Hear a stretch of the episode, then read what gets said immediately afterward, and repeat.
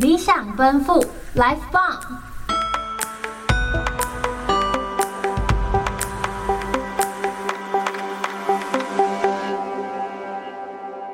理想奔赴，Life Bump，让声音直达您的灵魂深处，Turn it up。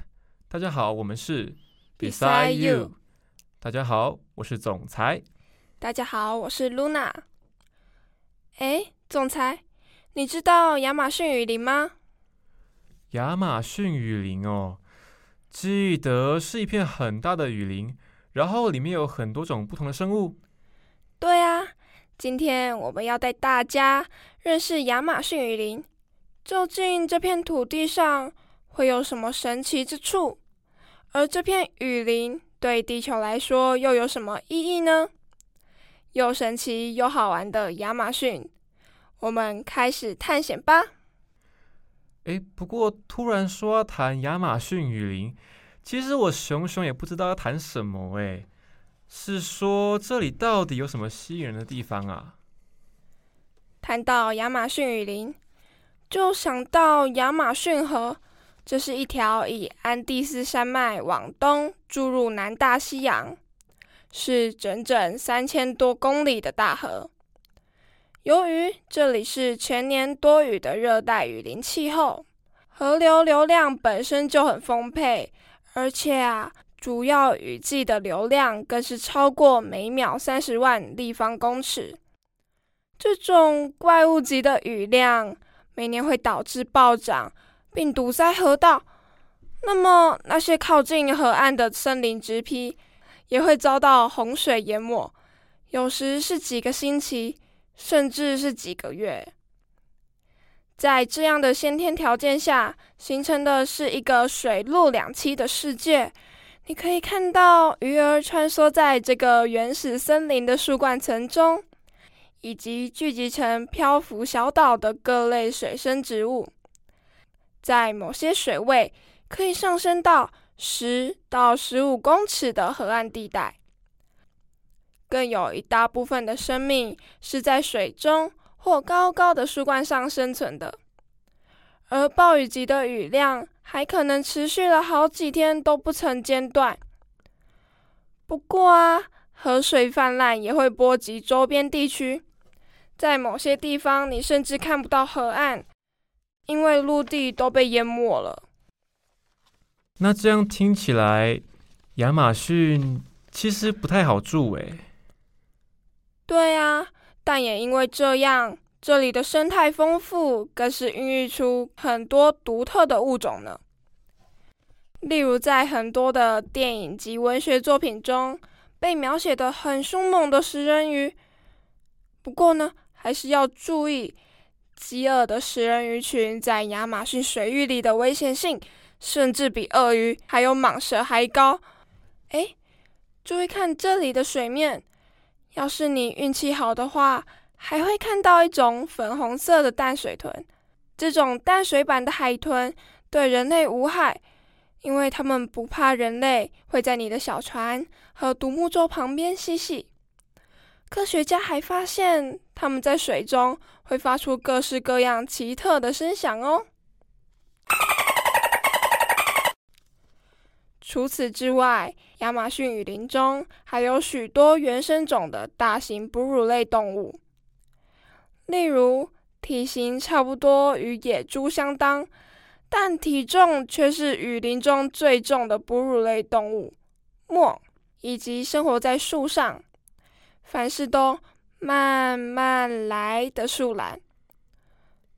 但我们在这边要帮他澄清一下，还要开记者会是吗？没有啦，就是想说啊，它其实并不懒，就是为了降低基础代谢率，避免消耗体力的策略。因此，慢慢来，对他来说反而是为了更好的生存哦。我懒是为了想要耍废，他懒居然是为了想要存活，这种生存手段我给过。还不止这些。在这个奇怪的水世界里，还有很多奇妙的生物，例如会种植真菌当做食物的切叶蚁，还有全身闪耀着像蓝天一样颜色的大蓝闪蝶，寿命可以长达数周，甚至是几个月。比起一般蝴蝶、成虫只有四五天的寿命，大蓝闪蝶的寿命可谓是非常长了。当然，还有许多颜色缤纷的鸟类，它们总能敏锐地找到有果实的树木，以及躲在树木缝隙中的昆虫。听完你刚刚说的，都让我想跑去当地看看那些神奇的生物了。不过，我想我们还是要多认识亚马逊一点才好。究竟这片生物多样性超高的雨林，实际上到底是怎么样的地方呢？亚马逊雨林位于南美洲的亚马逊盆地，这个地方的面积大约是五百万平方公里，是台湾的一百多倍，也比欧盟的二十七个会员国加起来还要大。整个雨林横越八个国家。其中六成在巴西境内，而光是森林面积就占了全世界的两成，雨林的面积更是占了整个世界的一半，是全世界最大而且物种最多的热带雨林。除了是陆地上生物多样性最高的生态系，这里呢还居住了大约四百多个原住民族，所以除了生态上的意义之外，这里也保存了大量的独特文化哦。看吧。跟我说的一样，亚马逊雨林不只是听起来，实际上也是一个很奇妙的地方。不过厉害的还不止这些，这些雨林中的植被有吸收二氧化碳、减缓温室效应，并且呢达到调节气候的作用。所以也有学者说，其实亚马逊雨林呢就很像一台冷气机。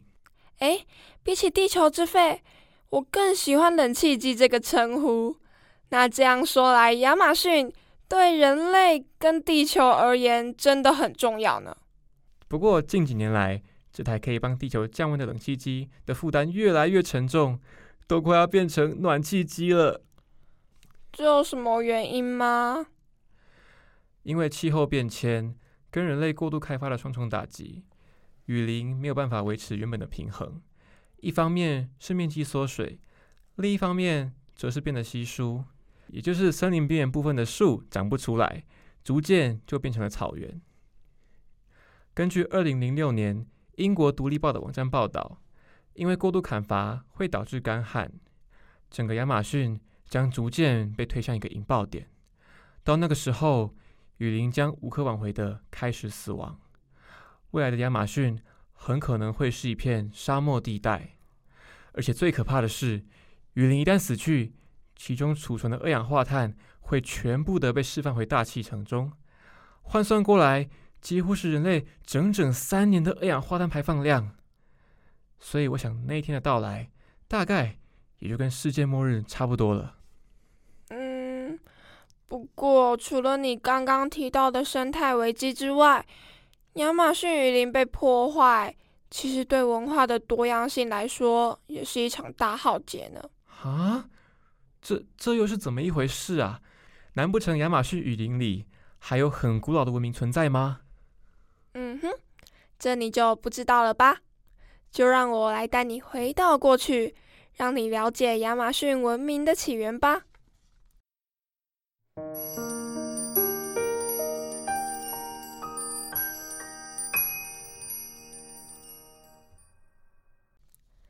在距今一千五百年前的亚马逊河流域，这里还是一片尚未开化过的原始丛林，只有各式各样的自然界动植物生活在这个地方。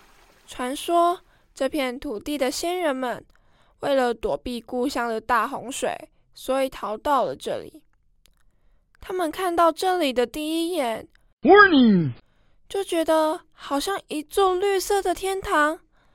耳边传来的是鸟儿清脆的叫声，闻到的是雨林中潮湿且清爽的气味。他们当下就决定在这里展开新生活。于是有人盖起茅草房子，有人拿起工具开辟农地。久而久之，一个小聚落就出现啦。又过了不久，聚落就渐渐变成了城市。城市中除了有运河，市集，甚至还有像金字塔一样的信仰中心。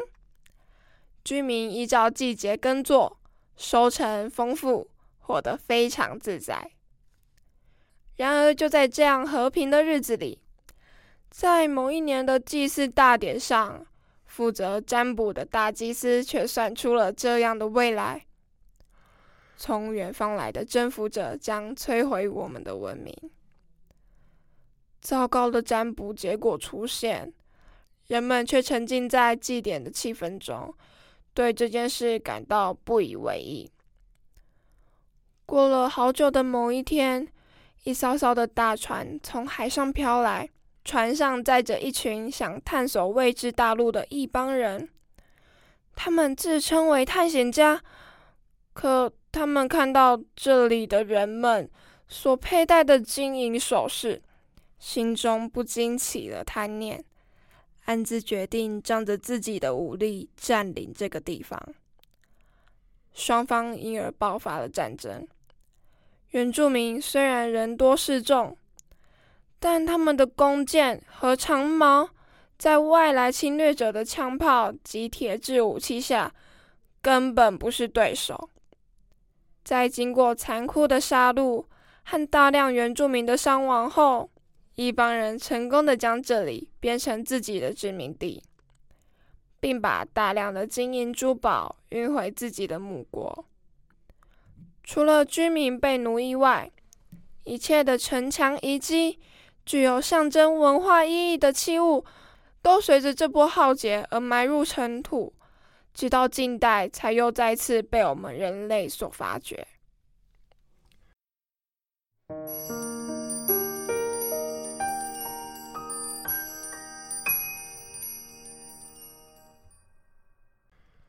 听完刚刚的故事，我才知道，原来亚马逊过去是有文明存在的，还有一个充满伤痕的过去。其实每个地方都有属于它的故事，除了传递过去的画面，也能让人们借由惊喜间的对比，去思考未来又会有什么样的改变。